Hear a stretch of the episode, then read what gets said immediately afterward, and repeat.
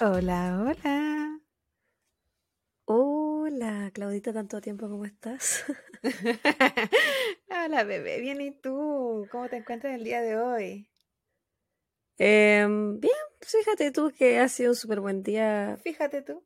Fíjate tú, de un milagro. He tenido un buen día. No me puedo quejar. ¿Has cachado cuando uno se queja de, de lleno? Así como, ay, eh, eh, no sé, pasa cualquier cosa y uno se queja y en realidad hoy día no me puedo quejar. Eso es harto. Sí, y yo que soy buena para quejarme. Sí. Somos del mundo de las quejumbrosas. Sí, no, hoy día he tenido un día redondito. Ay, qué maravilloso. Sí. ¿Y tú? Yo tuve un buen día, igual estaba un poco cansada, estaba con otras noches, tarea y qué sé yo, ¿sabes? Mm. Claudia, la chica de la última hora. Y Libra. siempre. No, pero por ejemplo, me quedé haciendo una tarea que no, e- no era, era para hoy, pero no era para hoy. Eso es como, hazla porque te va a servir, pero no te la van a revisar, ¿cachai? Y No valía nota. de hecho creo que fue la única que la hice, porque fui la, estoy segura que mis compañeros no sabían hacer esa cuestión, porque nunca lo hemos visto. Entonces me, me quedé preguntando y nadie se acercó cuando me- el profesor me estaba explicando en la pizarra, porque fue al final de la clase. Ah, pero hoy día tuviste clase. Sí, pues tempranito, pensé que lo... ¿Qué día es hoy? miércoles. Ah, ya, los martes no tenéis clase. Los martes no, los martes son maravillosos. Bueno, entre comillas, son, hago, tengo clase online. Es que estoy un poco traspapelada, viste que yo ahora trabajo los martes y no los lunes. De verdad que te Entonces como que tengo mis días de descanso cambiados. Sí, bueno. Desde la próxima semana no tendré día de descanso. Un regalo de cumpleaños que me di. Pobrecita la bebé. Sí, pero cosas que pasan, ¿no? Tal, ¿qué, ¿qué va a pasar? ¿Que va a dormir menos? ¿Se puede? No sé, no creo. Oye, Claudia, em, no sé si tú me lo vas a permitir, pero me gustaría darte la bienvenida a, a nuestro podcast. Ay, gracias, mi amor. Y bienvenida a toda Eh. la gente que nos puede estar escuchando. En este segundo episodio de la segunda temporada. De Copas y Crímenes, nuestro Bien. podcast de True Crime. Y un poquito de humor. Y un pichintún de conversación. Sí. Puedo decir que el, el- la comedia que tiene nuestro podcast es las risas de nosotras, porque en verdad ni siquiera sé si es comedia en real. En Es realidad es que nos da risa a Es nosotras. que eh, sí, pero eh, yo creo que es la, la mayoría de las veces que nos reímos es cuando contamos de algo que nos pasó y, y eso es lo que nos da risa. O sea, no está- nosotros en el fondo nos reímos de nosotras mismas. Y a veces de las weas que estamos hablando, de los casos, pero, Sí, pero no de las víctimas nunca. Jamás, o sea, no se hace. Y Eh, eso, pues. estamos listas, entonces vamos a acostarnos. Ay, ya, sí. O no, tengo que, ahora de que dijiste pan con queso, tengo hambre, no he tomado once. No, ay, bueno, yo eh, almorcé, almuerzo súper tarde, fue como a las 6 de la tarde. Almuerzo. Pero claro, eso Eh. no es almuerzo, es una cena. Bueno, para mí fue casi el desayuno. Y, y ¿Verdad que te quedaste dormida, pues, weona? sí, no, pero es que llegué, me comí ese pancito y me quedé dormida. Y dije, "Hoy puse la alarma una hora. Sí, yo soy una mentirosa conmigo misma. Pero sí desperté, ¿eh? Pero la apagué y dormí tres horas más. ¿Viste que eres como Snorlax? Así nadie puede. Es que yo te conté, cambié las sábanas. Ahora eh, cambió el clima para la gente. Bueno, a todo el mundo le tiene que estar cambiando el clima, pues si las, las- las temporadas cambian en, toda, en todas las partes del mundo. Pero aquí pasamos de verano a otoño. Sí, otoño. Sí. Y eh, se sintió. Es como, demora tanto en llegar el calorcito a este rincón del mundo donde estoy yo y se va tan rápido. Entonces cambié mi sábana y qué sé yo y puse sá- sábanas de polar. Bueno, yo no duermo ni siquiera en las sábanas, yo duermo debajo de la cubrecama. Pero ahora puse sábanas de polar y qué manera de ser delicioso. Por eso no Es te levantáis nunca, po, Yo podría vivir ahí. No, sí, Mm. te creo. Ni siquiera necesito comer. Y tú sabes cuánto me gusta comer. Ni siquiera necesito comer si estoy ahí. Ay, me podría quedar. Oye, es que estaba bueno. Y aparte con el papito al lado. Papito mi perro, por si acaso. No tu papá. no, él se encontraba trabajando. Algo te iba a decir. Eso. Acá llovía hoy día. Llovió. Ah, súper fuerte. En la mañana como una hora. Llovió y llovió y como que se caía el cielo y después terminó de llover y salió el sol. No hacía calor, pero salió el solcito. Estaba, estaba rico el día. Aquí ha llovido intermitentemente, pero no, no sale, no sale el sol. Hace frío nomás. De, de hecho, eh, yo te había contado, pues el otro día había pues, una estas lluvias intermitentes, tormenta y qué sé yo. Me quedé sin luz cuando estábamos grabando el primer episodio. La pobreza misma. Sí. Un amigo me escribió problemas del tercer mundo. Aquí no la pasaba, córtate luz.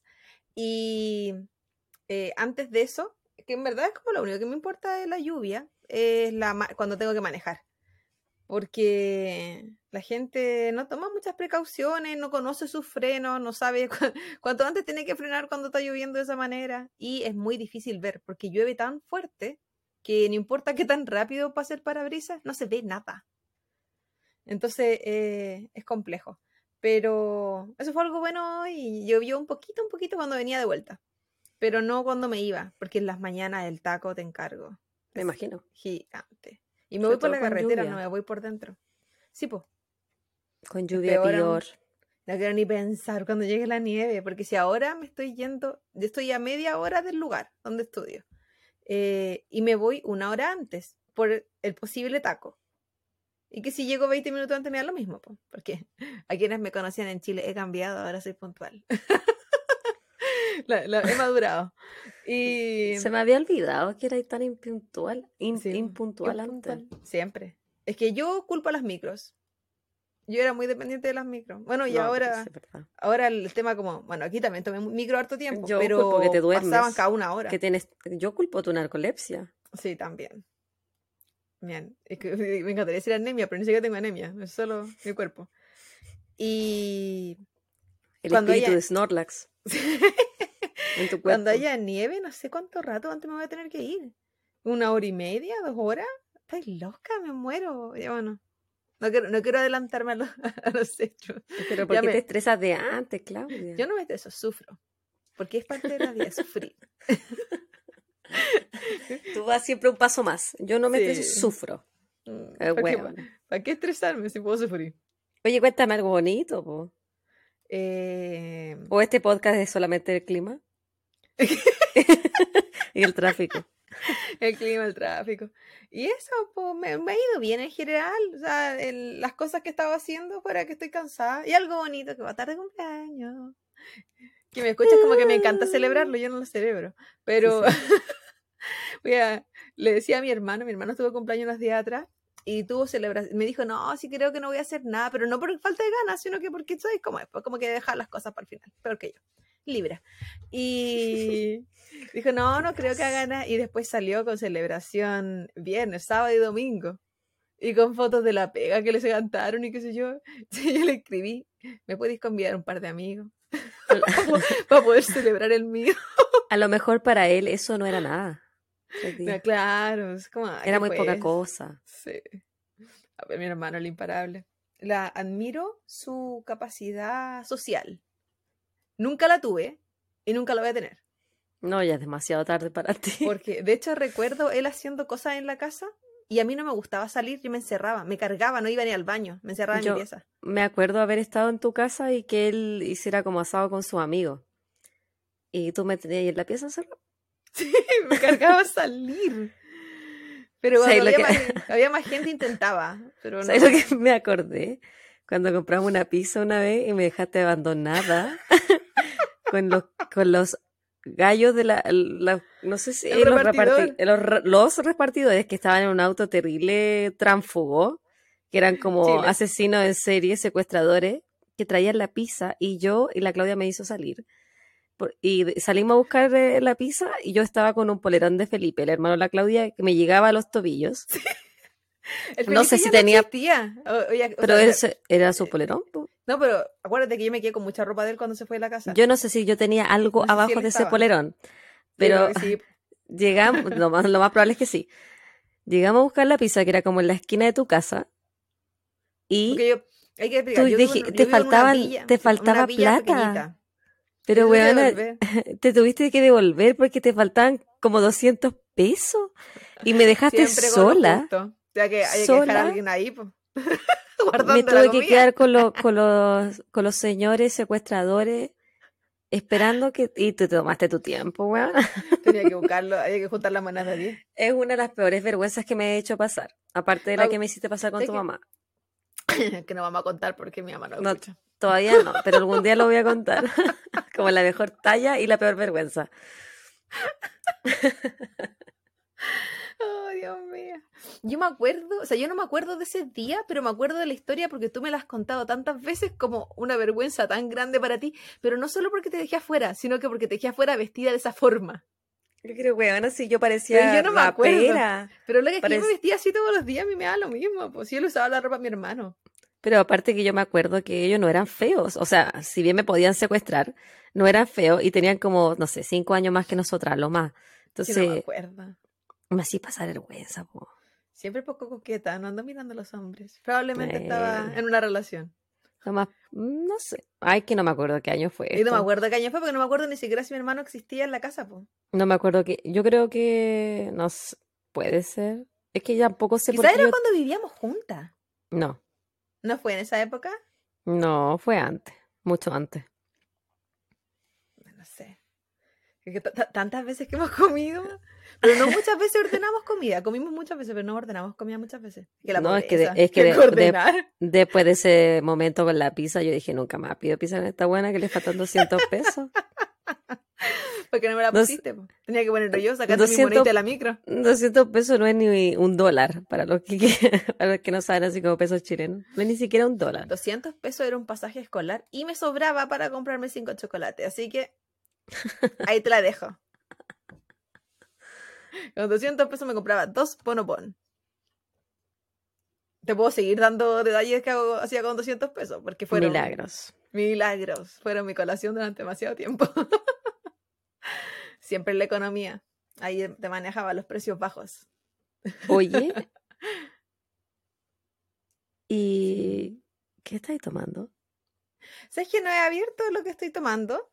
Uh, Porque eh, no estaba, pero te voy a bajar esta cuestión que está tan helada. Ay, yo ya me estoy tomando lo que voy a tomar. ¿Es una cerveza, Claudia? ¿Qué tenéis? ¿Una botella y una lata? No puedo abrir esta cuestión, está tan helado. Más helado que poto de foca. Ah, más helado que mi poto. Qué poca. ¿Cerveza? ¿Vaya a tomar cerveza? Pero tú sabes que a mí no me gusta. Entonces, ¿Va a tomar mimosa? ¿Menmosa? ¿Qué va a tomar? tengo un poquito de cervecita y tengo un poquito de bebida naranja.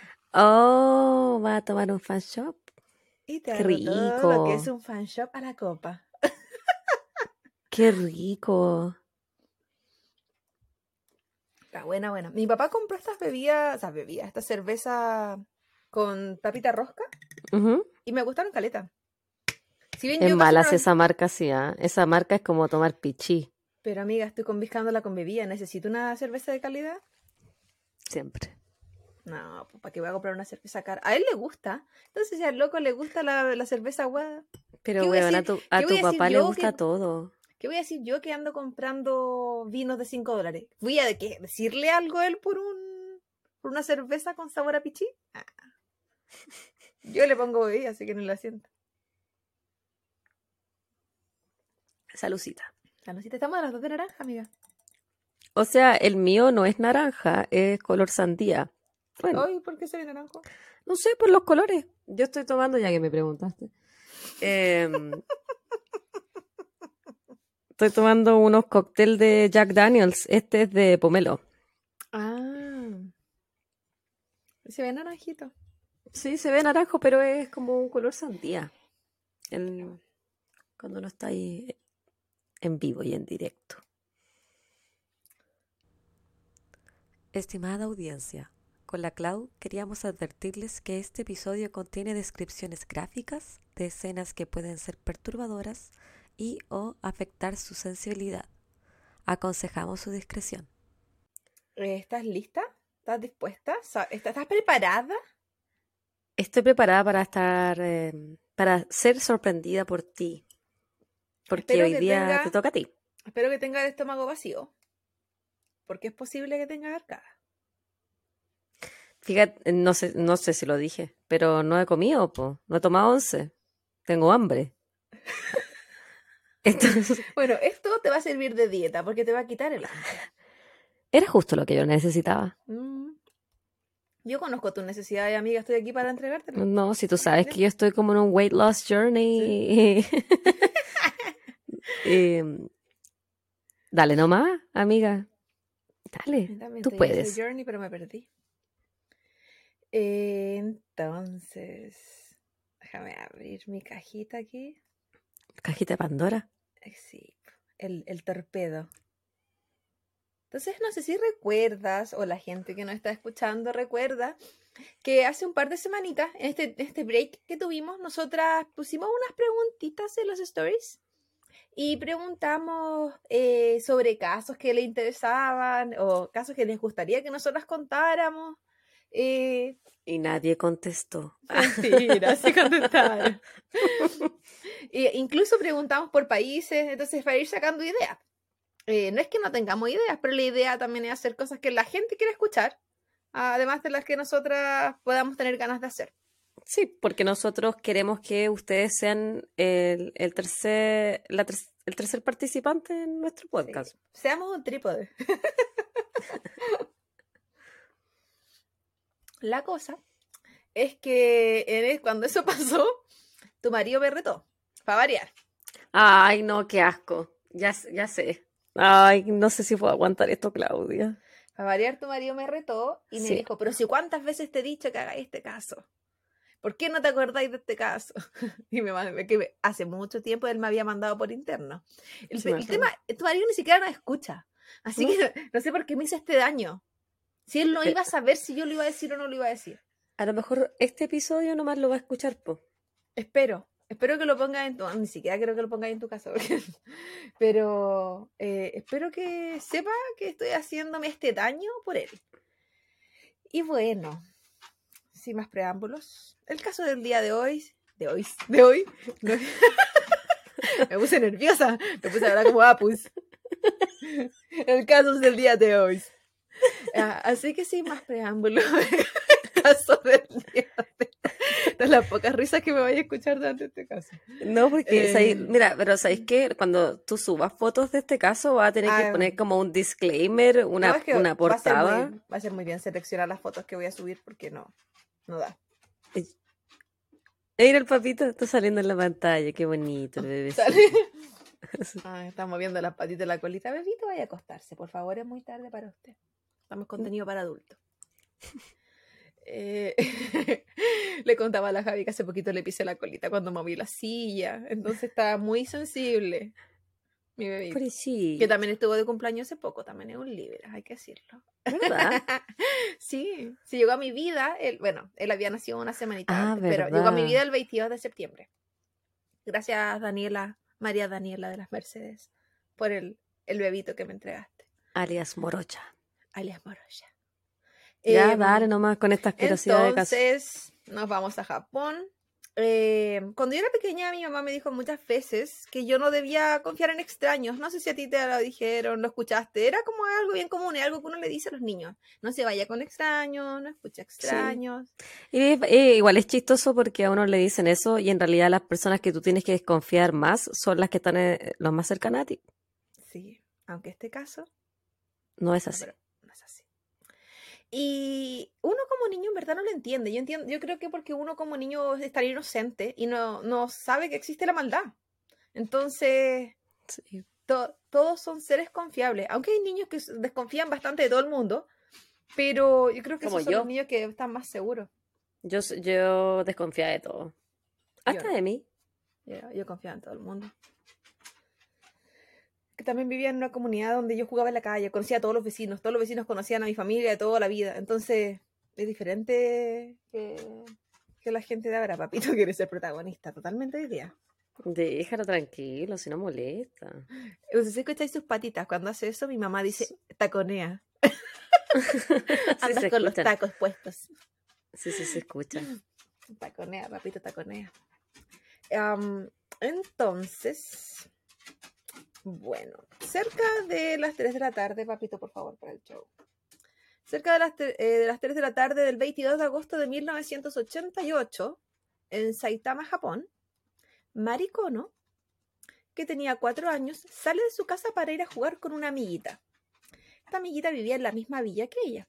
Ya. Un par de horas después, su padre llama a la policía y reporta que su hija no aparece. En ese momento, él desconocía que Mari Kono, en ese momento, ya no estaba viva.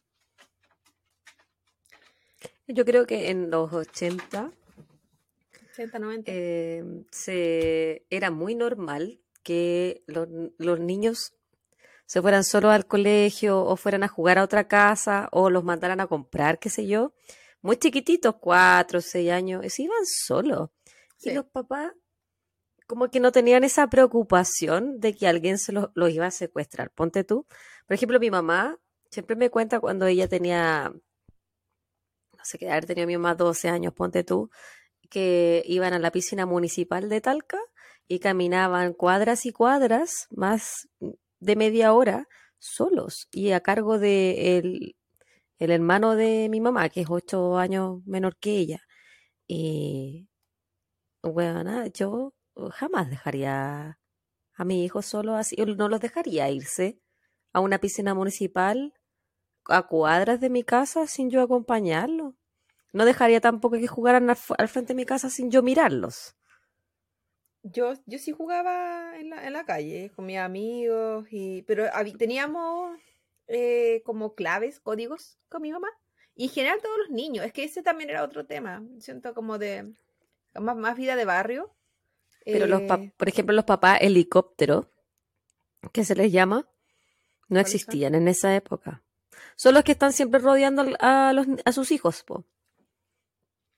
Yo, por ejemplo, soy una mamá helicóptero, yo creo. Porque siempre está como en mi, en mi, en mi visual. ¿Me Pero- entendí? Pero, por ejemplo, yo era bien chica. y Yo le decía a mi mamá que iba a ir a la casa de la Francisca, que era mi amiga cuando yo tenía, no sé, cinco años. Eh, que era la casa de al lado. Ah, De repente puede ser tan peligroso que ese micro trayecto a la casa de al lado puede ser interceptado por alguien. Por supuesto. Y e- es es súper peligroso. Pero bueno, yo creo que también pasa- pasaba, sobre todo en esta historia, que en Asia existe otro tipo de culturas, más, más, me refiero a Asia, más como Japón, China, Corea, que son las culturas que yo conozco un poquito más, no todo, conozco todo Asia. Eh, es una cultura donde los niños son súper independientes. Andan en metro muy jóvenes solo, eh, y aún, aún lo hacen, porque es una cultura eh, mucho más segura aún en comparación con la occidental. Sí, no, sí, eso es verdad. Sí, Entonces, eh, era, es, es diferente. En fin, esa tarde, cuando Mari intentaba volver a su casa de la casa de su amiga, un auto comenzó a seguirla. Desde el auto, quien manejaba le pregunta si ella quiere ir a una parte entretenida. Y ella, inocente, eh, de solo cuatro años, le acepta y se sube al auto con él. Era un viaje tranquilo, se dice que Mari iba jugando con los botoncitos de la radio, que eh, probablemente incluso tuvieron alguna conversación para distraerla. eh, y ese viaje duró una hora y media. Entonces, para que el viaje durara una hora y media con una niña de cuatro años, ¿qué? Tiene que haber habido un tipo de conversación, yo me imagino, para entretenerla. Yo no sé que podéis conversar con una hora y media con un niño de cuatro años si tú no eres los papás, la verdad. O un tío de jardín. De, de las cosas que le gustan. Pero si no lo conocí. En fin. De ahí llegaron a un bosque y el hombre la- del auto le dice que van a caminar. Siguen el sendero de este bosque por 30 minutos hasta que llegan a un lugar donde se sientan. En ese momento Mari estaba cansada y esto ya no era divertido. Ella quería volver a su casa y lo hizo saber. Lo que ella no sabía es que en ese momento ese hombre no tenía ningún plan de que eso sucediera. Y para evitar que ella siguiera quejándose, él decidió ahorcarla con sus manos. Luego de eso, la desnudó, tomó su ropa y la dejó en ese lugar. La dejó ahí don- eh, muerta y él se llevó la ropa. Ajá, la dejó ahí en, en un... Y eso que era un lugar donde se hacía trekking y era bastante concurrido, pero la dejó ahí. la policía sabía que esta- estaba ante un caso inusual, por lo que mencionaba anteriormente. Desapariciones de niños no eran tan eh, comunes. Porque la seguridad en Japón en ese entonces era muy buena y una desaparición era alarmante. Así que desde ese comienzo, se desde el comienzo se trató este caso como un homicidio. Oh, ¿Qué, signi- qué significa esto? Que cuando, al igual que, que en, acá, eh, cuando se investiga una desaparición, los recursos que se ponen ahí son muy escasos. No, no se involucra mucho la policía, es como bastante pobre. Y, si la, y la búsqueda es bastante corta. Versus en un caso de homicidio, que lo que se pide es como, hay, hay, hay mucho más recursos, hay mucha más investigación. O sea, eso se refiere con que se trató como homicidio. Ah, ya. Porque ella estaba en calidad de desaparecida. Claro. No sabían ese- que estaba muerta. No, no. En ese momento la policía incluso da alerta a todos los papás que por favor eh, vigilen a su hijo, porque no se sabía ante qué se estaba. Se, entrevi- se tre- entrevistaron a cientos de personas, se publicaron pósters con la foto de Mari y se usaron perritos rastreadores, pero nada llevó a ella. Las únicas pistas que se tenían era la declaración de dos niños que dijeron haberla visto cerca de un río caminando con un hombre y una, mujer que dijo que vio un hombre extraño que tenía eh, cerca de 30 años y medía cerca de un metro setenta, con la cara redonda, el pelo rizado, e incluso describió su ropa. Ah, dijo haberla visto con, con él. Mm, Pero son características bastante comunes como para encontrar a alguien. Si bien esto era algo que se había considerado importante, no llevó a nada, eh, otra pista que se obtuvo fue una carta que recibieron los padres de Mari que decía, abro comillas, hay demonios alrededor, cierro comillas. Pero la policía no consideró esa carta importante, pensaron que era esta gente que es como media enferma que había mandado algo.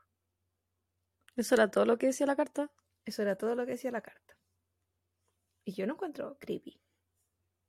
Sí. Luego de cuatro semanas se dejó de buscar a Mari. O sea, lo que me refería con que se puso investigación, pero no es que se haya tratado como homicidio, porque no se continuó.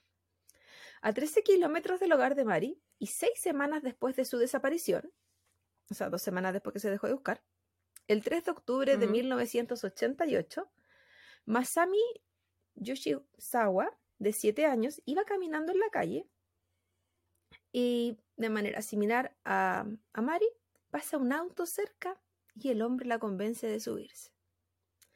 El auto se dirige al mismo lugar donde ocurrió el primer caso, al igual que la vez anterior. Algo sucede, él reacciona, la estrangula, le quita la ropa, pero luego de esto decide abusar sexualmente de ella. Pero cuando ya está muerta, o sea, necrofilia. Cuando esto sucedió, Qué terrible, cuando... Me, no, este es bueno, es asqueroso. me cargan estos casos. Es que me cargan los casos con niños. Por eso me carga tu marido. Te lo dije Pero- antes de empezar. Eh, ¿No eres la única? Ah. Em, lo, voy a club. retar, lo, voy, lo voy a, lo voy a retar después. Que Porque me haces pasar por esto. Ahora voy a tener pesadillas. Ah, dímelo a mí que yo resumí y quité muchas partes porque asco. Eh, cuando esto sucedió, y me refiero a esto, cuando él estaba abusando del cuerpo fallecido, la niña tuvo espasmo involuntario, su cuerpo. Y él se asustó. Entonces que eh, no, no fue algo que pudo planificar con tiempo porque como reaccionó asustado, entonces dejó rápido el cuerpo ahí y se fue. El cuerpo estuvo localizado a 100 metros del cuerpo de Mari. ¿Cómo Ahora- estuvo localizado? ¿Fue localizado? No, ¿O lo- él lo él localizaron? él- él- no, nadie lo localizó. Él lo dejó ahí, a 100 metros del cuerpo de Mari. Fue dejado. Ah, ya, ya. Horas después se reporta la desaparición de Masami.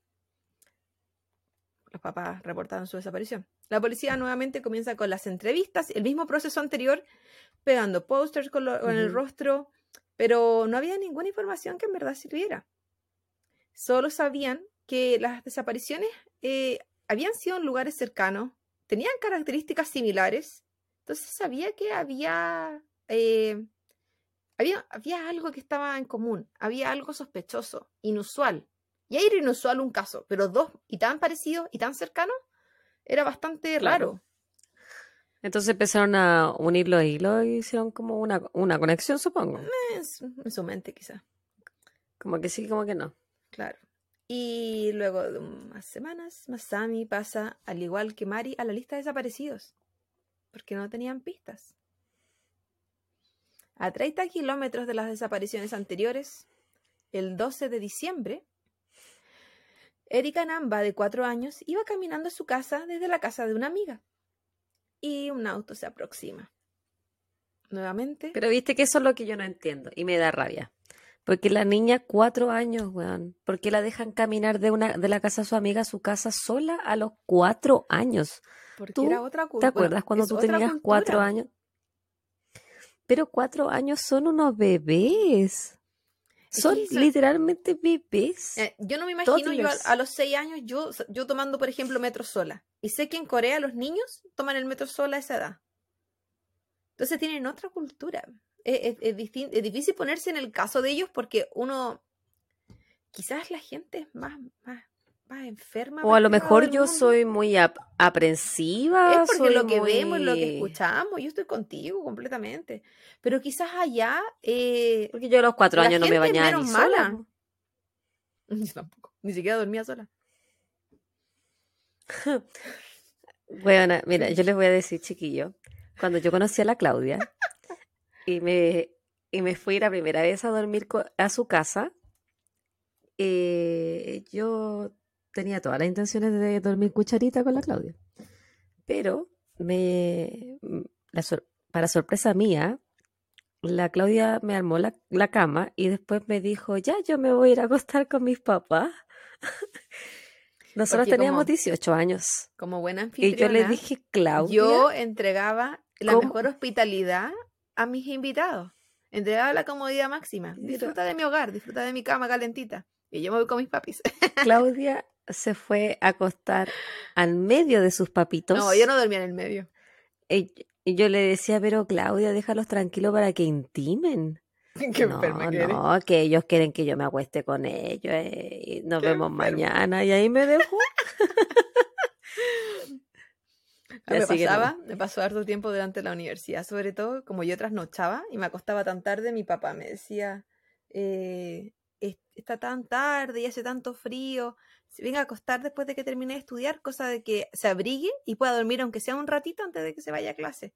Porque él decía, si yo me iba a acostar, estamos hablando, no es caldazón o nada de eso, pues, no, Claro, no había si- guatero. no, si yo me acostaba, me acostaba en frío y, y las dos horas que me quedaban para dormir me quedaba congelada, pues, no iba a dormir. Entonces él decía que para prevenir eso, si yo me iba a acostar en una cama calentita donde estaban ellos. No, sí tiene eh, razón. Su lógica es muy buena, porque uno en una cama calentita se, como que se duerme al tiro. Claro, entonces yo me acomodaba al lado de él, al lado de mi perrita y al lado de mi mamá. Ahí estábamos los tres. Bueno, y posteriormente con otro perro también, pues, éramos cuatro. Estamos hablando de una cama regular de dos plazas, de una queen, yo creo, ni siquiera Sí, casa sí, pa' no era una cama king. No, No, no era ni cagando una cama king, Claudia. ¿Quién necesita espacio cuando hay calor y amor? en fin, voy a seguir con el caso. Dejemos mi vida personal. Em, entonces él convenció a Erika de subir al auto. Al igual que como convenció a las otras niñas. Yo no sé qué poder de seducción tenía él con los niños y yo con suerte logro que me saluden. Pero algo tenía. Pero esta vez, a diferencia de los casos anteriores, Erika nunca estuvo cómoda dentro del auto.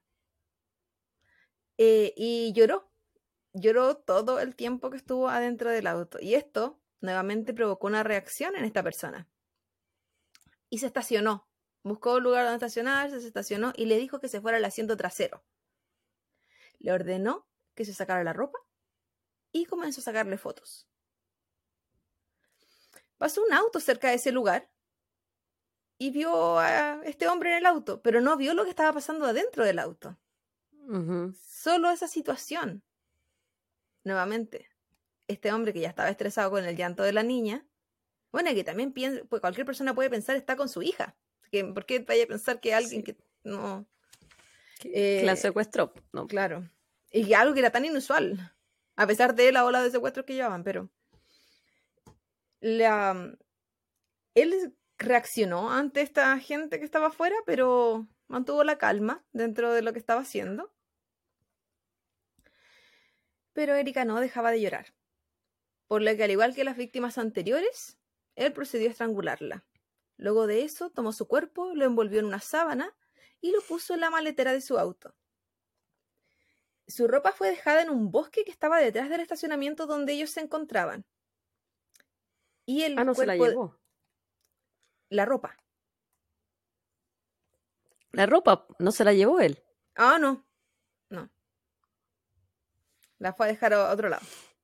Y luego salió de ese lugar eh, y se fue también porque había visto a este hombre y todo lo que estaba pasando.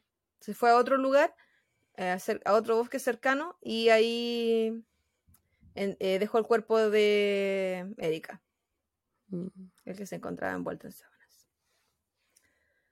Luego de reportar la desaparición de Erika, la policía no tenía dudas de que se trataba del mismo autor e incluso empezaron, pensaron inmediatamente de que estaba hablando de un asesino serial, no alguien que estaba solamente secuestrando niñas.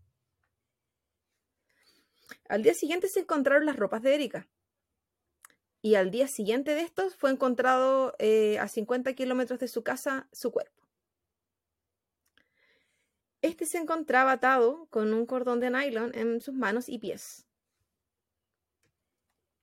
Cuando el cuerpo de Erika estaba siendo dejado en el bosque, dos hombres se acercaron a ver qué estaba pasando. ¿Te acuerdas que yo dije que estaba en un estacionamiento y se fue a otro bosque donde eh, se estacionó para dejar el cuerpo adentro? Entonces, cuando esta gente pasó y vio ese auto ahí, se acercaron a ver qué pasaba, porque pensaron que se había quedado atascada la persona, que eh, algo había pasado con el auto. Y cuando apareció este hombre, les explicó que no, que nada sucedía, supo salir de la situación pero estos dos hombres que vieron ese auto recordaban perfectamente a esta persona. Y como el cuerpo de Erika había aparecido en ese lugar, relacionaron inmediatamente las historias y fueron a, mm. dar declaraciones a la policía.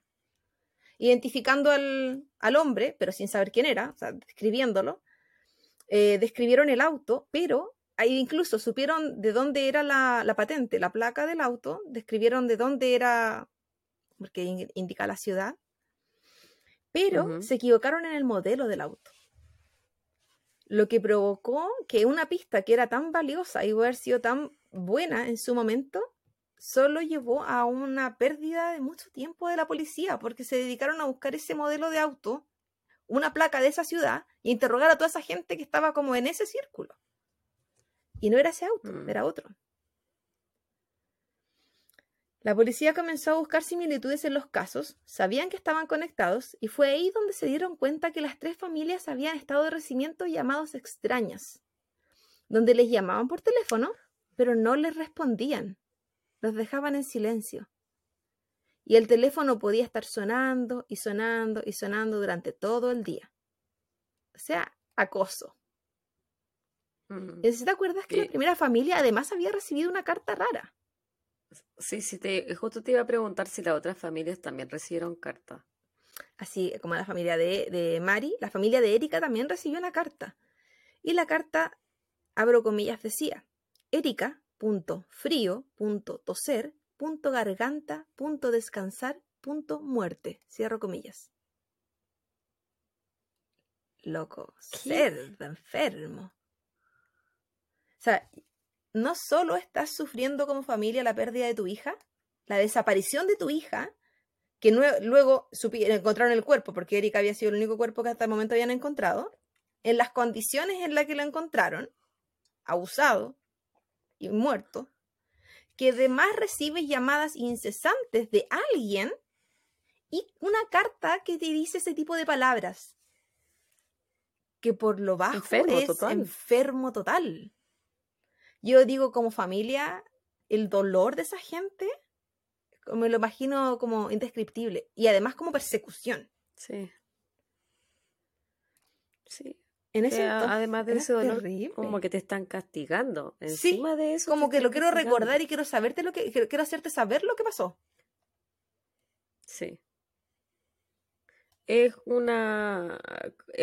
yo creo que es la, la idea de esa persona de mandar las cartas y hacer la, llama, la llamada telefónica es de infligir más daños eh, psicológicos a esa familia que ya está sufriendo, como darle al árbol, hacer leña del árbol caído, como dicen también. Sí, y quiero que recordemos esta parte de la, esta, no, que quizás puede que su, su ataque eh, no fuera tan planeado, pero todo lo que él hacía posterior, eso tenía mucha planificación y no habla de una persona que no sabía lo que estaba haciendo.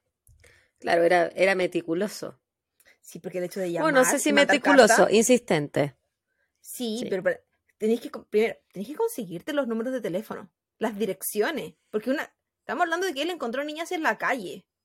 Si bien esta familia... aparte que este eso en el 80, ¿no? Sí, sí, pues 88 estas familias, eh, estos, como te dije, estos casos eran demasiado mediáticos, entonces estaban por todas las noticias, en todos lados, en todos los diarios, las familias de estas niñas salían en, entrevistas constantemente y probablemente de ahí encontró quiénes eran las familias, de las direcciones, las, todo.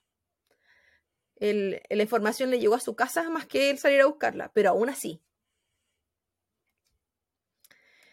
Como todo era tan mediático, eh, lo que más se decía es que por favor la gente eh, estuviera pendiente de sus hijos, porque estaban en peligro. Era lo que más se repetía en las noticias, como cuida a sus hijos, están en peligro.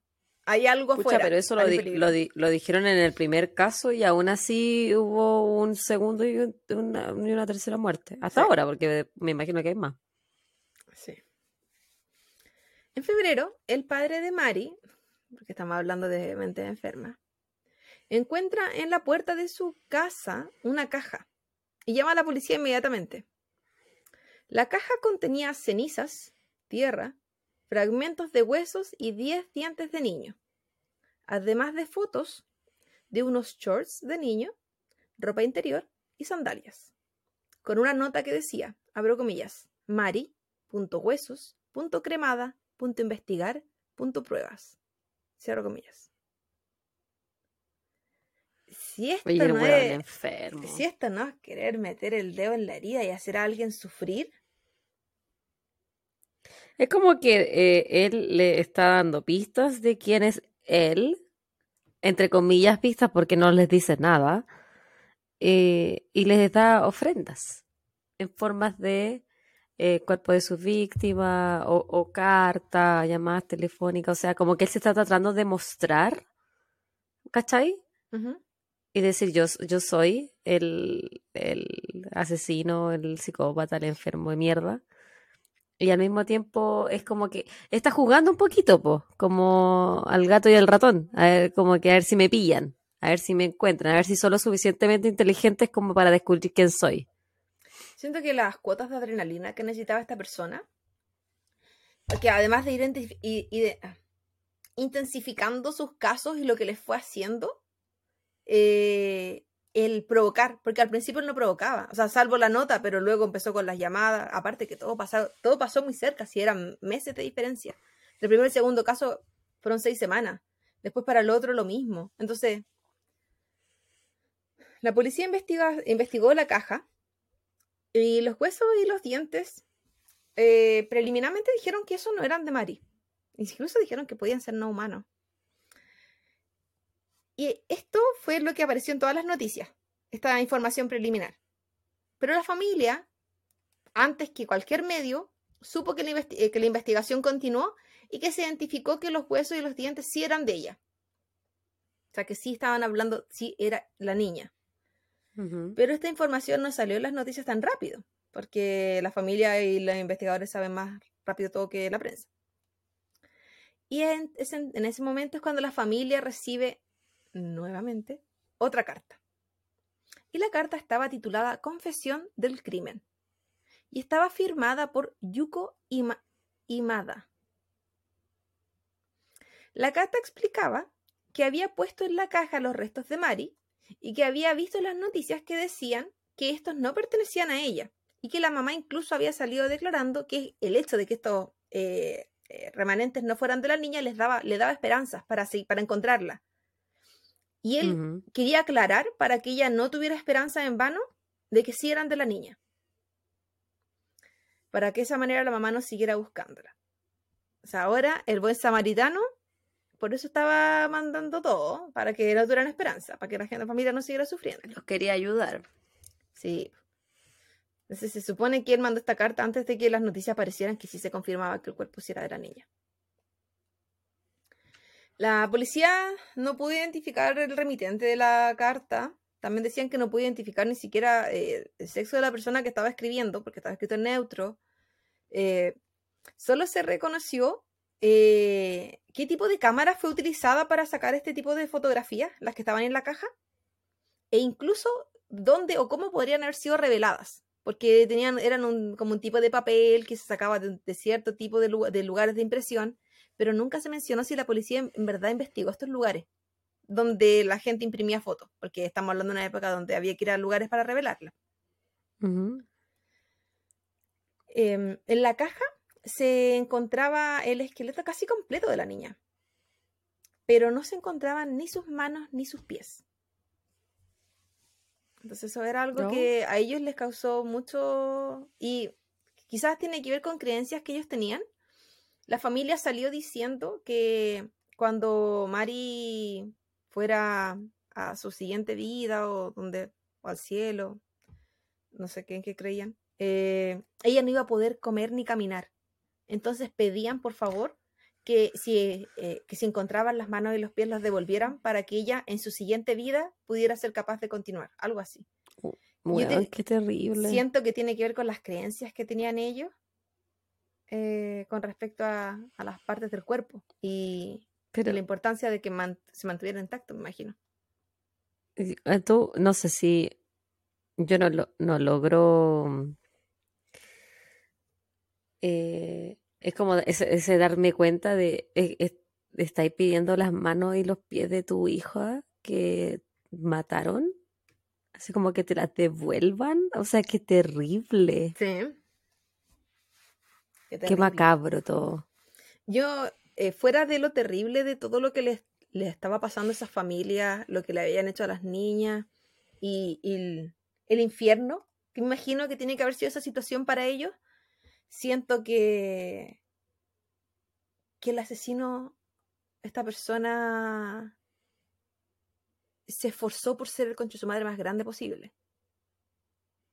Sí. Porque era como, no me basta con hacer esto. Se esforzó por ser cruel. Sí. Era, no me basta con hacer esto. Voy a hacer esto y esto y esto y esto. Y era como, ¿qué onda tu, tu mente? Y el hecho de que él recuperara los remanentes de, de Mari es porque él constantemente iba a la escena del crimen a revisar si es que alguien había encontrado, si es que no habían encontrado, cómo estaba todo. Hasta... Y como nadie lo encontró, entonces por eso la devolvió. Como que se dio por vencido que le iban a encontrar. Y en ese. Voy a encontrar algo muy asqueroso y. Me carga. Ella estaba en un bosque. Entonces, obviamente, hay animales alrededor. y se comían el cuerpo. Entonces, cada vez que él iba, él veía cómo esto iba pasando. Qué mente más enferma. Yo, yo lo único que pensaba, qué mente más enferma. ¿Quería ver cómo se comían el cuerpo los animales? O cómo iba quedando de comido. Yo siento que pasa por una deshumanización súper importante. Totalmente. yo sufro tanto cuando veo a los animales atropellados porque, así que en Chile lo más común es ver perritos, eh, pero acá donde yo vivo hay muchos otros animales, ardillas, zorrillos, eh, tantos otros, como que si alguna vez alguien vio la Blanca Nieve, todos los animales que aparecen ahí son todos los animales que tengo alrededor. Entonces se ve mucho, mucho, incluso venados, pero eh, es de, todo, ciervos. Eh, entonces es muy común ver animales en las laderas, muy común. O en el medio, si es que alguien no ha, sido, no lo ha sacado de la calle antes. Y a mí es una cuestión como que me, me, me descompone la guata. Aún, y eso que llevo tantos años viéndolo. Yo no me imagino ver un cuerpo humano. Eh, mm, siento que sería demasiado impresionante algo así. Es que para, para él, él no era un cuerpo humano. Para No, él Era era, un objeto, era un objeto, era su trofeo, era, no era, no era su víctima tampoco, era como un logro para él, yo creo. ¿Cachai? Sí. Porque es algo que le da placer y éxtasis. Yo creo que más que matar a las niñas, violarlas y ah, torturarlas, lo que le daba placer era el post, el post asesinato, el, la tortura psicológica de las familias, el ver cómo destruían el cuerpo, eso era lo que a él le daba más placer en su mente enferma. ¿Y sabéis Mm. qué? Yo apenas terminé esta grabación, yo voy a retar a mi marido Por hacernos por este daño. Y él más enfermo aún que se sabía esta historia. Sí. Y eso que él no consume true crime. No. Y mejor que no lo haga, porque mira, si ya es enfermo así, Sí, qué terrible. imagínate si, si consumiera true crime. Yo creo que era su odio interno conmigo. Él por eso me lo, me lo hizo, me está haciendo pasar por eso. Es su envidia, por, buena la voy a, la voy a es envidia por nuestro amor. O sea, así que me quedé a mi mujer tantas horas. Toma. Te dejo sin dormir. Ah, Luego del funeral de Mari, porque como habían obtenido su- sus remanentes, su familia nuevamente recibió una carta. Esta estaba ¿Otra titulada... vez? Nuevamente, si te dije que esto no era una mierda de perrito. Esta carta estaba titulada Confesión Simple. Y no voy a eh, detallar todo, todo lo que decía, voy a mencionar lo que salía al comienzo y al final porque siento que esto es un asqueroso. Por favor, no lo detalles, porque ya, ya es suficiente. La carta comenzaba con, antes de que supiera que el cuerpo estaba rígido y terminaba con el cuerpo, el cuerpo olía como olía. Como nada, como nada que tú hayas olido nunca en este mundo entero. Y es como, para mí fue, ¿era necesario que la familia supiera que antes de que te dieras cuenta el cuerpo se había enfriado? ¿Era necesario que la familia supiera a qué olía el cuerpo de su hija muerta? Y era, para mí fue como dentro de lo mucho que describió, porque era la, la carta no era tan larga, pero en los párrafos él hablaba mucho de la rigidez del cuerpo y luego hablaba mucho del olor del cuerpo. Por eso puse esas dos oraciones nomás donde él describía lo impactante que era el olor, que me dio a entender que era algo que a él le había gustado, porque era como algo que ¿Y tú qué- jamás vas a leer en la vida. Y, ¿Y qué esperaba? Se olía Y- a muerto, po. yo no sé, me- me- cuando leí esa parte me acordé de la película El perfume. Ay, la- sí, película, sí me acuerdo. rara la película esa. En fin.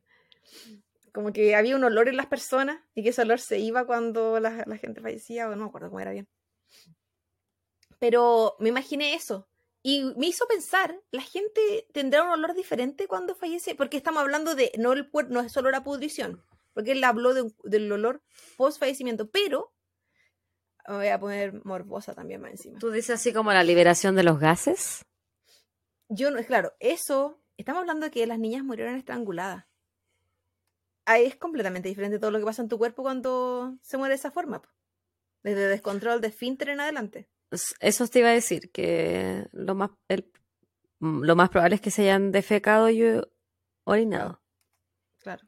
No menciona nada de eso, menos mal. Yo digo, eso hubiese sido lo de menos con todo lo que describía la cagada historia. Pero, porque qué manera de ser detallista. Y me da una pena por las niñas si yo decía cuatro años, cinco años, siete años. Son no- bebitas, bebitas. Niñas, por eso yo no entiendo. ¿Cómo tú dejas que se vayan a, a ir caminando sola, weón? Yo creo que por la seguridad del país, la confianza, probablemente, no sé, en Finlandia las niñas sean así también. Hay lugares que son tan seguros que para nosotras que venimos de, lugar- de lugares que no son así, es increíble pensar que eso puede suceder. ¿Qué estás queriendo tú decir de Chile? Que no es seguro. ¿Qué estás diciendo tú de Estados Unidos? Pero aquí no es seguro ni mandar a los niños al colegio. Terrible. Aquí yo encuentro terrible también. Por favor, no hablemos de mandar a niños al colegio, que me da trauma. Terrible. Mi Ay, no. hija todavía no va al colegio. Hay que confiar, siempre hay que confiar. Unos meses después, en junio de 1989, un hombre se acercó a los alrededores de una escuela básica o primaria, como lo quieran llamar, donde habían unas niñas jugando. Este hombre convenció a una de las niñas de quitarse la ropa interior mientras la fotografiaba. Un vecino vio esta situación y obviamente corrió a, a pegarle, a atacarlo, a detener. Pero esta persona logró escapar. Encima, ágil el concha de su madre. Cinco días más tarde de esta situación, que al parecer lo le dio como más ánimo, parece. En Tokyo Bay, Ayako Nomo, Nomo, Nomoto, cinco, uh, de cinco años, estaba jugando solita cuando este mismo hombre se le acerca y le pide que pose para unas fotos. De esta forma, luego de que jugó con ella sacándole fotos, le dijo que fueran a sacarse más fotos adentro del auto. Y la niña, como niña de cinco años, accedió. Como niña nomás. Sí. Bueno, quizá una niña de 10 años no accedería. No sé. uno no, sabe, al, bueno, tú lo dijiste al principio, los niños son tan ingenuos que no hay maldad. o sea, ¿a, qué, ¿a qué edad uno entiende que sí hay maldad en el mundo? Mm, yo creo como a los 12. Eso yo te iba a decir la misma edad, weona. Ay, estamos tan enamorados. eh, sí, yo creo que más o menos una edad que tú empiezas a ser como un preadolescente que te das cuenta que, que si hay gente mala, o quizá cuando em, empiezas a entender, cuando tus papás ven las noticias, qué sé yo, empiezas a entender lo que pasa en el mundo, que no es en la burbuja en la que uno vive. Porque nosotras, eh, eh, al menos tú y yo, crecimos en una burbuja de que no, nos, que no tuvimos experiencias como esta. No, ni cercana. Entonces, no. Entonces, pues es bien difícil decir, no, yo a los ocho años sabría que si un extraño me dice que, se quiere, que me quiere sacar fotos, no lo voy a hacer, porque no sabría decirte eso yo ahora a esta edad, sí, a, a mis ocho años no lo hubiese hecho yo, porque yo no sé si yo sabía que existía la maldad. Sí. No sé si yo, entendía que existía la pedofilia. Sí, no. Yo recuerdo sí que yo me juntaba, como yo jugaba el harto en la calle, tenía a mis amigos del barrio, eh, súper callejera en verdad. Eh, pero había niños en la calle que tenían de mi misma edad, mucha más vivencia, mucha más vivencia, en todo sentido. Entonces, de esa misma manera, entre niños igual se protegían harto, al menos en mi experiencia. Bueno, yo me acuerdo. De la inocencia y todo que había, había niños que, que venían, tenía amigos que venían de hogares, como que hay otra vida que yo no conocía. Yo me acuerdo cuando, eh, no sé qué edad, de haber tenido seis, ponte tú. O quizá un poco menos. Que jugábamos con los niños del condominio y había un vecino que nos invitó a su casa a ver como cosas de su casa. Ya, y yo me acuerdo haber entrado y que tenía como hueas meas como arqueológicas y me da como una sensación extraña contarlo porque me da una sensación extraña acordarme porque me acuerdo haber estado en su living con los otros niños y después haberme ido y le conté a mi mamá y mi mamá me dijo, no tienes que ir a meterte a la casa de nadie. Y yo no entendía por qué. Mi mamá también me Nunca me explicó. Sí. nunca me explicó por qué yo no me tengo que ir a meter a la casa de nadie. Solo me lo, y me lo dijo de una forma que a mí me dio, que a mí me dio como, como que yo hice algo muy malo y de, y de ahí que me vuelves a hacer, ahora hasta el día de hoy tengo esa sensación como de culpa, de yo haber hecho algo malo porque me fui a meter a su casa, siendo que yo era una niña que yo no entendía por qué no lo tenía que hacer. Y ella tampoco me lo dijo. Bueno, me imagino que, con que intentó tener un poco más de tacto en, vez de decirme porque hay gente mala, pero, pero quizá yo creo que ahí nos, nos faltó un poquito de comunicación madre-hija y de educación como, como mamá ella, de el por qué uno no tiene que hacer cosas como esa. Cosas que yo espero poder educar a, a mi Bendy de una manera quizás más, bueno, la crianza respetuosa, tú sabes que yo la ejerzo, como para tratar de explicar dentro de, eh, una terminología y palabras que ella entienda del por qué no, porque si yo no te explico por qué no, yo igual lo puedo hacer porque aunque tú me lo digas, ¿quién, no hace cosas que los papás te digan que no lo haces? Po? Ah, Yo no lo hacía, es que yo tenía un tema muy como de confianza, Bueno, de, falta, tú. de, fal- de faltar la confianza. Entonces, para mí el tema era como, yo estoy faltando la confianza que me está dando mi mamá, le estoy fallando a mi mamá. Ahí como No, también a- mi mamá igual era No, sí, yo te entiendo. como que me controlaba bastante. Pero, por ejemplo, para mí, el, el no ir a las casas era no nomás ir a las casas donde yo no conozco a los papás o a las personas que viven en esa casa. Entonces yo sabía eso. También. Entonces, eh, porque ella me decía que si ya los conocía, ella confiaba y yo podía entrar. Si ella no los conocía, ella no sabía que había dentro, entonces no era bueno para mí. Si bien ella, en su manera de explicarme y todo eso, eh, yo hacer cosas que ella me dijera que no tenía que hacer, era que yo le estaba faltando a mi mamá. Entonces, para mí, más que hacer cosas, yo es que nunca he sido rebelde tampoco, eh, era como, ¿cómo le voy a fallar a mi mamá? Pues si el que lo hacía le contaba después, le decía dónde estuve, que a quién conocí y a quién no conocí. La mayoría de la gente, mi mamá las conocía a todos, pues si yo vivíamos, te dije, pues cerro, eh, toda la gente se conocía. Yo siento que lamentablemente son cosas que igual se van perdiendo, porque por ejemplo, mi sobrino vive en departamento y yo dudo que mi cuñada conozca mucho a la gente de todos los departamentos, entonces es súper complicado incluso en el ascensor, ¿cachai? Ujú. Sé como que en el- ni en el ascensor me atrevería a mandarlo solo. Ay, yo a ninguna parte. Yo creo que hasta que tenga como, no sé, 18 años. Pero No por ejemplo, sé, a mí, es- yo, es yo sí tenía complicado. permiso para ir a pijama y cosas así desde que, no sé, tenía como 12 años, 11 años.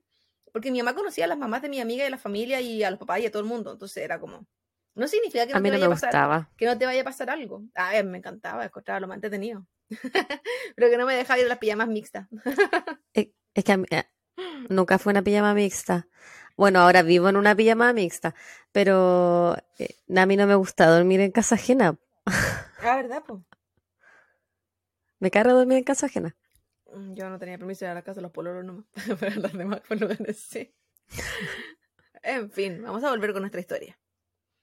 Entonces, como dije antes, eh, estamos hablando de Ayako Onomoto, de 5 años. Ella estaba jugando solita, se le acerca a este hombre, le pide eh, que pose para una foto, de esta manera la convence y le va a decir que le va a sacar más fotos dentro del auto. En el auto, la niña le comenta algo que probablemente todas las niñas anteriores le comentaron, pero esta es la primera vez que se menciona. Y ella le dice que él tiene unas manos diferentes. Esto fue una chispita que se encendió inmediatamente en él para reaccionar y solo la estrangula. Y mientras lo hace, le dice que eso le pasa a los niños que decían cosas así. Para asegurarse de que ella sí había muerto, le cubrió la... luego de un, un tiempo haciéndolo. Porque este fue uno de los más terribles, en todo caso. Eh, le cubrió la boca con una cinta adhesiva, luego ató sus manos y pies, de la misma manera que lo había hecho con las niñas anteriores. La cubrió en una sábana y la dejó en su maletero. Pero esta vez él tomó este cuerpo, o sea, se tomó su auto, se fue, y el cuerpo, en vez de ir a entregarlo a alguna parte, como había hecho las veces anteriores, él se la lleva a su casa. En su casa le quita la ropa y le quita las ataduras. No voy a mencionar mucho lo que le hace porque es demasiado asqueroso. Eh. Solo voy a decir que la, le toma muchas fotos, la graba, se, se toca él mientras hace todo esto. Eh, y cuando terminó con la asquerosidad y todo lo que le hizo, que es demasiado asqueroso, maldito Esteban, te odio, eh, la volvió a atar y la volvió a envolver. Yo no, yo me sorprendía de ese porque de otra época también esta noticia que había tanto detalle en, en todo lo que en lo que hizo a las niñas. esta, no- bueno, esta no- la noticia donde tú leías y era como de los diarios. no, de un reportaje. Bueno, más de un reportaje. Bien, bien crudo el, el reportaje. Oh, terrible. Terrible. Eh, Con razón te quedaste dormida antes de terminarlo. no, pues todavía no llegaba a esta parte, estaba en la primera parte cuando me quedé dormida. Ah, Terrible. No, pero reportaje escrito, no visto. O sea, era le- No, leyéndolo. yo me acuerdo cuando el Esteban empezó a, a insistirte a ti de hacer este caso, me mostró fotos de, sus, de las manos. Ya vamos a llegar ahí. Ganas de vomitar, chiquillo. Sí, para mí la manera lo no es terrible. Yo encuentro él, su mente. A todo esto, cuando la niña le dijo eso, él tenía las manos con guantes, pero guantes de látex, como de médico. Ah, ya. Él se las cubría. Eh, unos días más tarde, el cuerpo de esta última niña comenzó a descomponerse. Entonces él decidió que había que descuartizarlo. Le quitó la cabeza, las manos y los pies, para así poder prevenir la posible identificación del cuerpo. Dejó el torso en un baño público de un centro de la juventud que estaba cerca. Eh, rostizó las manos y se las comió. Y enterró la cabeza a, a unos cientos de metros de su casa sabiendo que la posibilidad de enterrar algo cerca de su casa podía ser incriminatorio. Esta persona ya estaba jugando con fuego. Claro. Y vamos progresando de haber solo estrangulado, estrangulado y ah, abusado el necrofilia. Claro. Luego, él va escalando. Sí, y ya estamos en este momento en canibalismo. Es que él va buscando lo que le da ese, ese placer, esa liberación, el verdadero placer, eh, como que eh, va cumpliendo pequeñas fantasías. Primero la estrangulación, después era como un poquito más, un poquito más, y hasta esto que me... Necesita, cada vez más. Claro. ¿Y cuál es el límite? Pues no hay. No. Cinco días más tarde de la desaparición, la policía encuentra el torso que el que se reconoce porque incluso en su estómago estaba la última comida que esta niña había consumido. Qué terrible para los papás. Yo solo pensaba en eso, qué terrible para los papás. El 23 de julio del mismo año, dos semanas, ah, no, dos semanas, dos hermanas, estaban jugando cuando un auto se le acercó. El hombre tomó a una de las niñas y le dijo a la otra que se quedara ahí. Y se llevó a esta niña eh, como un poquito más adentro de un bosquecito. Esta última niña no se quedó ahí y corrió a su casa a buscar a su papá. Eh, el papá obviamente salió corriendo, pues llegó a donde estaba la, la otra hermana y encontró a este depravado sacándole fotos a las partes íntimas de su hija que se encontraba desnuda. Luego de pegarle, atacarlo, el papá había arrancado yo no esa parte de la historia no la entendí y no sé por qué el papá arrancó. Pero a la vez... ¿Te a pegar de vuelta? No, yo me, no sé. Yo me imagino que quizás era tan terrible la situación que quizás no sabía qué hacer. Pero, pero arrancó con su hija, me imagino, ¿no? Solo hablan de que arrancó, pero desde que después volvió. Ahora, no es que haya dejado a este loco con las niñas, es porque después la, porque la policía llegó. Oh menos mal. Qué bueno, te iba a decir qué bueno que llegó la policía. La policía cuando llegó lo tomó e inmediatamente dijeron, este es, este es la persona de antes. No, no había pruebas, no había confesión, no había nada, pero la policía inmediatamente dijo, él es. Y todos los medios, los diarios, la todos dijeron, él es. O sea, esta persona antes de tener un nombre, él ya tenía el título. A nadie le importaba quién fuera. Era como, si tú estás haciendo esto, tú fuiste. 17 mm. días después, Sutomu Miyazaki confesó todo. Confesó todos los crímenes que cometió. Ese era el nombre de esta persona. Y además dijo dónde se encontraban los remanentes de los cuerpos que no eh, pudieron encontrar. Además de eso, en su casa se encontraron eh, 6.000 grabaciones de niños. ¿6.000? Sí. El padre de Sutomu se negó a ayudarlo inmediatamente. E incluso dijo que él no iba a contratar ningún tipo de abogado, porque las víctimas no se merecían eso. Obviamente ¿ah?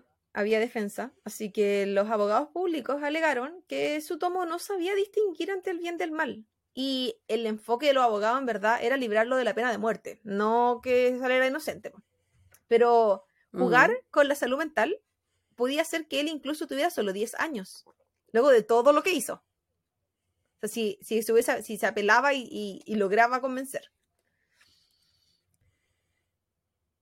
Pero lamentablemente, para él, porque no para el mundo, eh, todo el mundo, toda la gente, todas las noticias, nadie creía que él no sabía lo que estaba haciendo. Es que las cartas, las llamadas, la caja, las visitas, todo lo que le hizo. los videos, las grabaciones, las fotos. Dijeron que mm, habla de alguien que sabe exactamente lo que está haciendo. Decía que eh, era imposible que alguien que no supiera lo que estaba haciendo ejerciera pedofilia, necrofilia, sadismo, fetichismo y canibalismo en sus víctimas. De manera progresiva.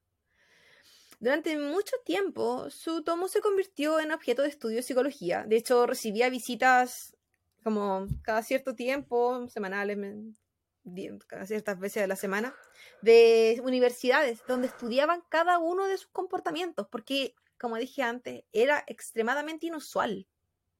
Entonces tenían que saber que, por qué, por qué alguien hacía algo así.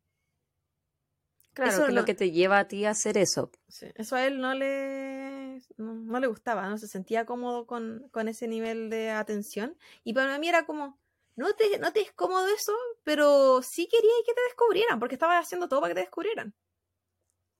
No te es cómodo eso, pero sí torturar y matar niñas. Sí, asqueroso, mierda. Luego de su arresto, él escribió una carta donde culpó de todo a su padre y que él era lo que era debido a cómo su padre había sido con él. Y no estamos hablando de un padre abusador necesariamente, sino que por cómo lo trataban. Si todos tenemos trancas sí, de nuestra infancia, em, yo creo que este gallo está meando fuera del tiesto. O sea, ya uno puede tener su problema psicológico por la forma en que fuiste criado eh, o la experiencia que tuviste de niño y qué sé yo, pero, pero no a ese nivel, pues amigo, el descaro. hazte cargo. Habían demasiados psicólogos en ese momento hablando sobre este caso. Y mucho se dijo que lo que él vivió le podía haber vivido cualquier persona y que no era desencadenante en absoluto en hacer lo que él hizo. O sea, no había conexión. Él jamás mostró remordimiento. E incluso cuando confesó y todo lo que confesó y de la manera que lo confesó, era como que él estaba casi orgulloso de lo que hizo. Qué asco. Enfermo. Su padre no logró superar lo que sucedió y en 1994 se suicidó. El, papá, a pesar de no, yo creo que él no se sintió, bueno, que quizás se sintió responsable de haber criado a ese monstruo. Él, cuando escribe esta carta culpando al papá, eh, en la misma carta hay un apartado donde le escribe a la mamá y le dice que le, lo perdone por haberle hecho pasar este, estos dolores en el corazón, pero que por hmm. favor le cambie el aceite, porque cuando él salga él tiene que usar su auto. Para mí fue como, ¿tú tienes algún sentido de la realidad? Enfermo total. No, no, no. Es que él es un eh, es psicópata, pues Claudia. Enfermo. A pesar de todo esto que estaba pasando y que el suicidio de su papá, Sutomo dice que cuando estuvo preso fue su fueron uno de sus mejores momentos porque él tenía tiempo para leer cómics durante todo el día. Prioridades. El 14 de abril de 1997 fue sentenciado a pena de muerte. Durante su tiempo preso se le diagnosticó de, esquizofrenia e incluso se le medicó al respecto, pero no se comprobó en ningún momento que él tuviera esquizofrenia mientras hacía lo que hacía. Entonces no cambió la sentencia ni, ni nada. Y ser esquizofrénico no significa tampoco ser una persona violenta con otros. No. No, porque como él, porque él decía que escuchaba voces, al principio escuchaba palabras y luego había progresado a escuchar eh, oraciones. ya dije, ya, juguemos a que le creo, juguemos a que le creo todo eso. Eso no significa nada. Nada. No. Porque incluso muchas, muchas veces pasa con la gente con esquizofrenia que hace cosas en sus periodos de, de crisis que luego no recuerda o que, eh, o que puede recordar, pero se arrepienten tanto porque no son ellos mismos. Él jamás. Entonces, el 17 de junio del 2018, del 2018, del 2008, eh, cumplió su pena Igual ha pasado harto tiempo. Sí, estuvo harto años preso, pero sabemos que las penas de muerte en general se demoran. Sí. Tuvo nueve años esperando la, pena de muerte y antes de eso, o sea, desde la sentencia, pero antes de eso había estado muchos años preso también. Desde el 89 al 97 y después de, hasta que tuvo, obtuvo la sentencia después del 97 al 2008. Y eh, la pena de muerte consistía en morir ahorcado. Ahora, luego de que... ¿Y eso fue ¿Mm? solo por este caso? ¿Porque él ahorcó a sus víctimas, lo iban a ahorcar a él o él es estándar? No, no, no, sé. No, no mencionaban que era la pena que le tocó. Yo no sé qué tipo de eh, métodos de pena de muerte tengan. Yo sé que, por ejemplo, en, Malasia, la horca es súper común como la pena de muerte. Es metodología. Y da lo mismo el crimen. Entonces, no sé, en el caso de Japón, en ese tiempo, ni siquiera si todavía tiene pena de muerte en Japón. Pero. No sé, pero si alguien sabe, eh, ah, claro, denos la información, comuníquense con nosotras, díganos si es que existe la pena de muerte en Japón. Aún. Gracias. Ahora pongamos un poquito de contexto. Esta persona que no mencioné nada de su vida antes, ¿quién fue? Este desgraciado, dijo Laura Pozo. Sutomu Miyazaki tenía 26 años cuando todo esto sucedió. Era un asistente de impresión y técnico en fotografía. Por eso, cuando todo esto sucedió, se, dijo, se investigó los lugares donde se imprimían porque las fotos podían dirigir a ciertos lugares muy específicos. Y uno de esos era la empresa de su papá, donde él trabajaba. Oh. Fue un hijo prematuro con una deformidad en las manos muy característica. Eran como manos que simulaban las patas de, de los pollos, de las gallinas. Así como dedos alargados, deformes. Van a ver fotos. Eh, esto provocó que fuera una persona no sociable, muy retraída. Era fanático del anime y los cómics. Y no sé si te acuerdas del otro caso que hice también en Japón, si no me equivoco. Donde también dijeron, ay, es porque consumía mucho anime de ahí. También quisieron usar eso en este caso.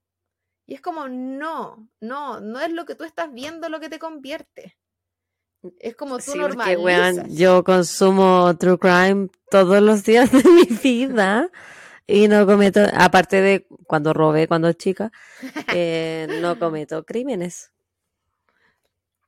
Pero aquí es como que a veces quieren justificar de esa manera de dónde sacan esta idea. Y no, yo no creo que saquen la idea de ahí. Yo creo que comparten las ideas que están ahí. Es como la misma teoría que existe en Estados Unidos de que los videojuegos hacen a los niños violentos y por eso hay tanto eh, school shootings. Ah. Y eso no es así.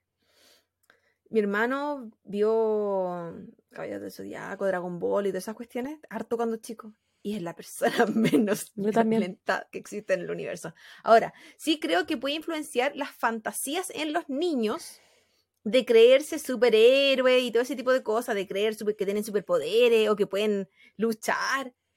Eso no significa hacerlos más violentos. sí, o sea, yo practicaba todos los días elevar mi ki cuando veía Dragon Ball.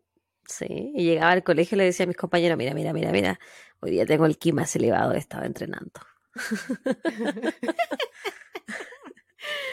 bueno, eso pasa, eso pasa, con los niños de como, yo me imagino como entre 8, 7 años, 10. No, yo tenía 16. yo tenía ayer. tenía 30. Sí, fue hoy día en la mañana, le dije a mi marido. Entonces se decía que su mente se encontraba siempre sumergida en estos libros, anime, cómic, todo ese tipo de cosas además de ser poco sociable fuera de su círculo familiar, eso también era dentro de su círculo familiar. Sus hermanas lo encontraban repulsivo, esa fue la palabra que salía. Porque incluso... Oh, yo también lo encuentro repulsivo. Una, una vez lo encontraron a él metiéndose en el baño cuando una día se estaba bañando. Para mirarla. Asco igual. Pero él decía que no era por eso, que ella lo encontraba repulsivo por sus manos. Entonces, la victimización también en cuanto a tus cuestiones, pues. Cuando, de hecho, cuando eso sucedió, el abuelo le sacó la mierda. Y a pesar de eso, era la persona más cercana a él en su familia. Decían que era el único que lo quería. Porque él decía que se sentía demasiado solo, que siempre se había sentido demasiado solo y cuando él veía a estas niñas en la calle se sentía reflejado en ella. No lo detuvo en hacerle nada no lo detuvo en tenerle pena. Como, no. sé, si tú te ves reflejado en ella, entonces te gustaría que te hicieran eso. Como, no, para mí no tenía mucho sentido su historia. Eh, su mayor relación, como dije anteriormente, fue con su abuelo. Y coincidentemente, y es lo que creen que puede haber tenido algo que ver con esto, el abuelo fallece tres, mente- tres meses antes de que él haga el primer crimen, de que él cometa el primer crimen. Entonces piensan que quizás Oh. como se fue la única persona que él sentía que lo quería, eso desató más problemas mentales de que lo que él ya tenía. O fue, Fue la, la chispita. Un gatillo. Claro. Ujú. Eh, él no se relacionaba con mujeres de su edad. Se decía que físicamente, y aquí yo no sé si esto ponen estas cuestiones como para burla o no, pero eh, se decía que físicamente él no se había desarrollado completamente en cuanto a su aparato reproductor y que existían burlas porque este era del grosor de un lápiz.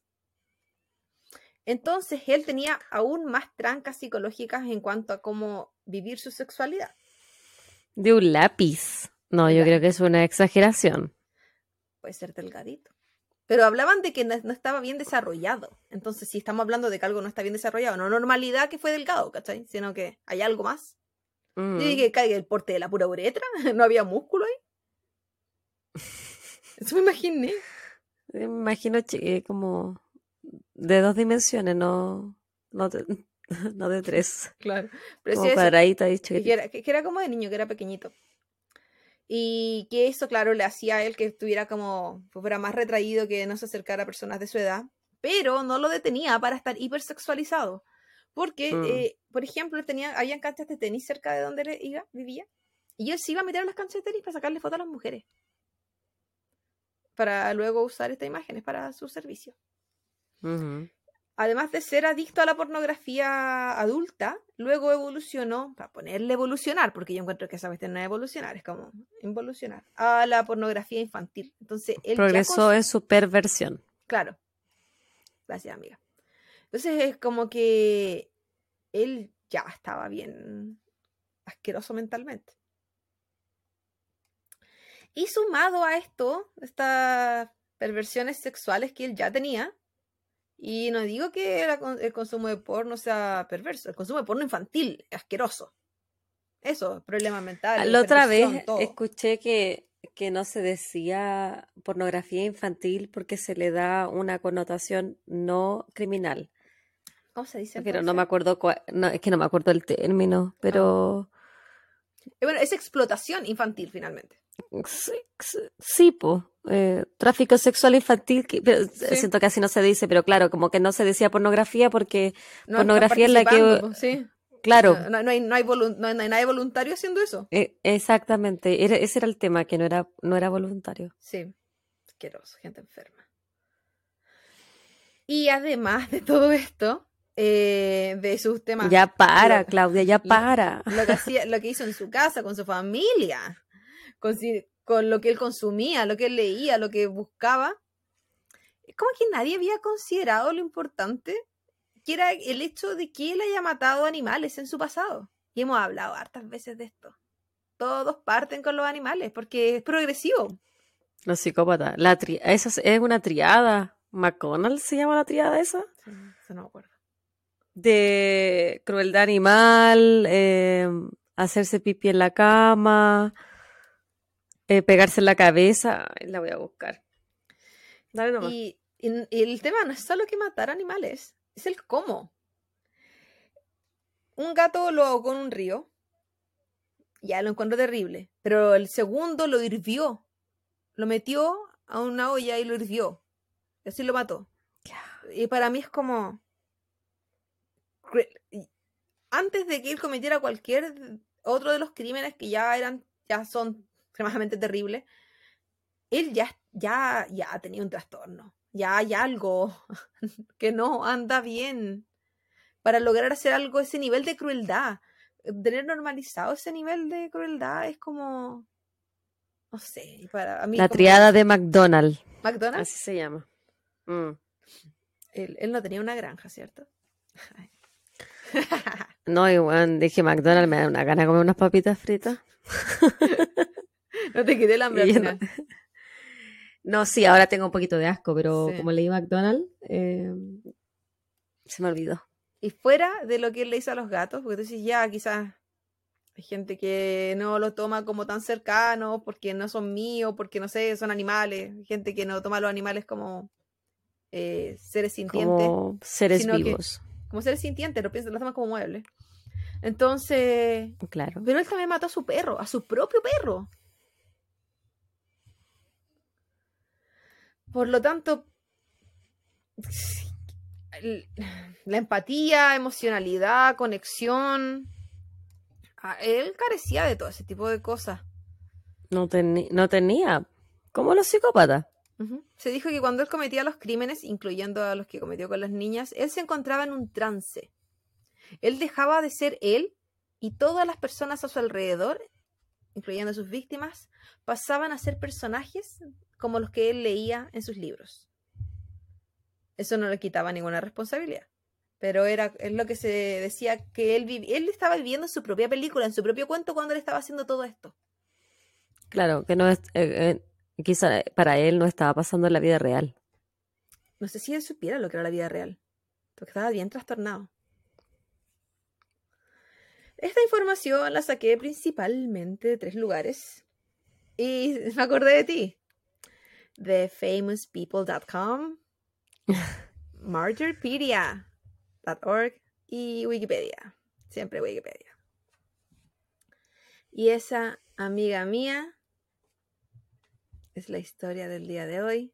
La asquerosidad que tu marido me entregó. No, Así yo después de esta weá me voy a divorciar. La vengo diciendo hace Mm. tanto tiempo. No haces caso. No encuentro.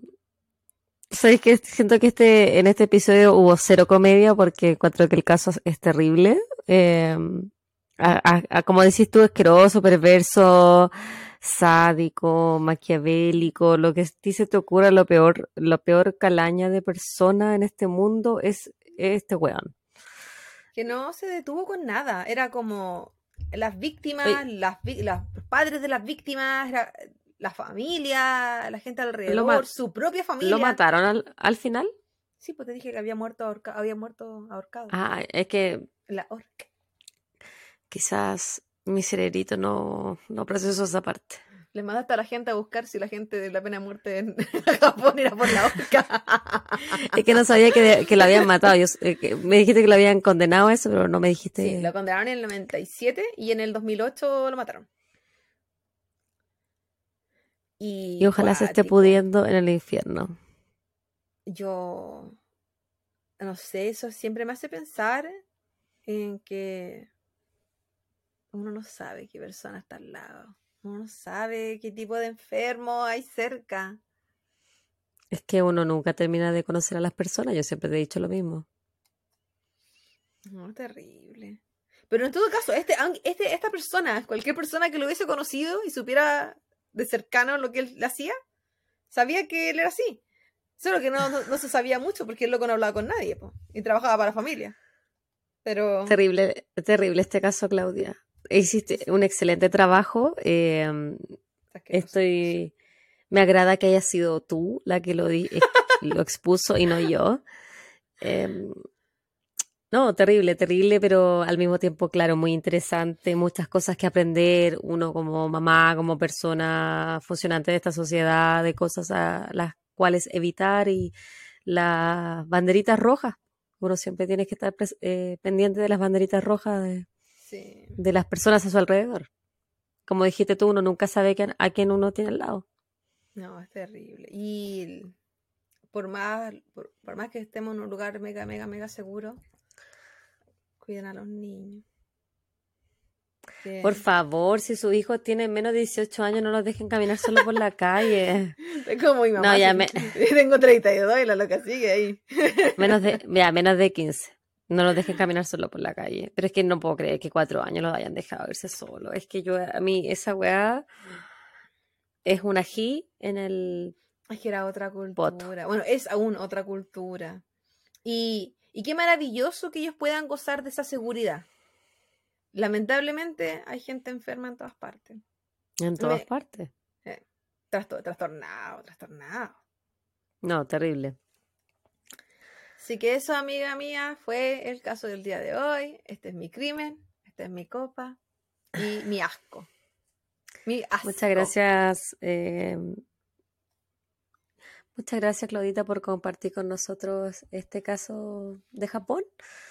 Eh, un caso que mi marido te recomendó y que nunca más hay que seguir sus recomendaciones porque Ahora sabemos por qué nunca le hecho caso. sí. Ahora sabemos por nunca qué. más. Antes, de intuición, ahora tenemos pruebas. Ojalá les haya gustado a ustedes, chiquillas, chiquillos y chiquillas, eh, lo que expuso la Claudita en, para el episodio de hoy. En el primer episodio de la Claudita de esta segunda, temporada.